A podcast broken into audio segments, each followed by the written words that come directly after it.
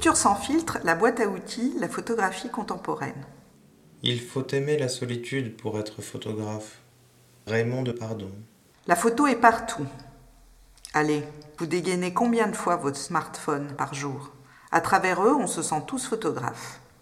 Pourtant, cette pratique, longtemps limitée à un aspect documentaire ou journalistique ou même familial, est devenue une pratique artistique à part entière. On s'était dépensé en vaines subtilités pour décider si la photographie devait être ou non un art. Mais on ne s'était pas demandé si cette invention même ne transformait pas le caractère général de l'art. Walter Benjamin. Mais qu'est-ce que c'est une photographie? C'est plusieurs choses à la fois. Tout d'abord, c'est l'image. Définir le domaine photographique auquel elle appartient, c'est la première chose à faire. Est-ce que c'est une photographie illustrative, artistique, conceptuelle ou documentaire? Le photographe, il se positionne comment? Il nous délivre un message, une émotion qui est perceptible?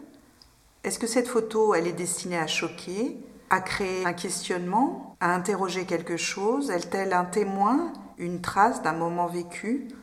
Ou bien c'est purement une recherche esthétique? Ensuite, on plonge dans l'image. Argentique ou numérique? Pixelisé ou pas?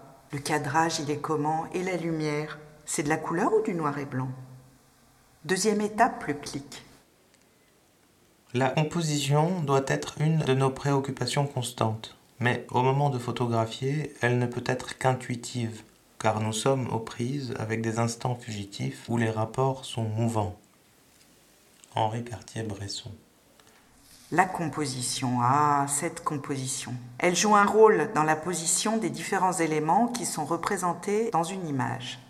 Comment tout cela fonctionne entre eux? Est-ce que c'est des choses figées? Est-ce qu'il y a le mouvement? Est-ce qu'il y a des objets? Est-ce que c'est un portrait? Est-ce que la personne nous regarde? Est-ce que c'est du fantastique, de la fiction ou un photomontage?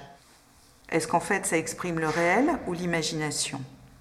Est-ce une photo prise sur le vif ou y a-t-il une mise en scène? Ensuite le cadrage. Alors qu'est-ce que c'est le cadrage? C'est en fait les limites de l'image recherchée. C'est l'angle de prise de vue en fonction du sujet et du format. Donc, ce qui est choisi d'être pris en photo s'organise dans un cadre qu'on appelle le champ. Tout ce qui n'est pas présent à l'image est hors champ, coupé par le bord du cadre.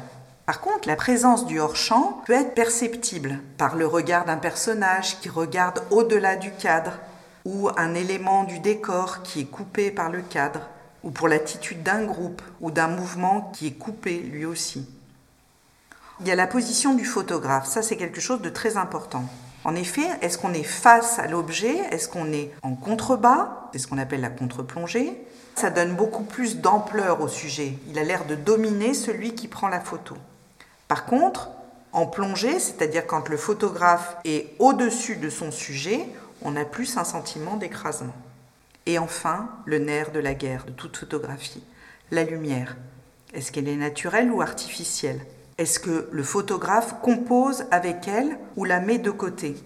Est-ce qu'elle façonne un relief, apporte de la profondeur à l'image? Et puis en plus, cette lumière, elle peut être modifiée lors du tirage. Elle peut être accentuée ou pas. Enfin, l'objet, la photo en elle-même.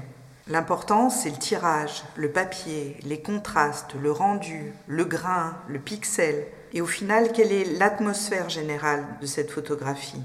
Que dit le titre, la légende? Qui est le photographe? La photographie, c'est le photojournalisme. Le reste, c'est de la peinture. Christian Boltanski. À partir des années 80, la photographie s'éloigne d'une lecture traditionnelle pour devenir plus expérimentale. Ça, c'est lié avec les nouvelles technologies qui apparaissent, et particulièrement le numérique qui va bouleverser complètement ce secteur. Mais aussi, et enfin, la photographie acquiert un véritable statut d'art à part entière. On peut le voir justement sur le marché de l'art, que la photographie commence à avoir vraiment sa place dans les ventes. Pratique inédite, un rapport au temps différent, de nouvelles techniques, la photographie contemporaine propose un véritable changement dont les artistes s'emparent. Toutefois, la photo reste tout de même à moyen de diffuser, d'analyser et de comprendre ce qui nous entoure.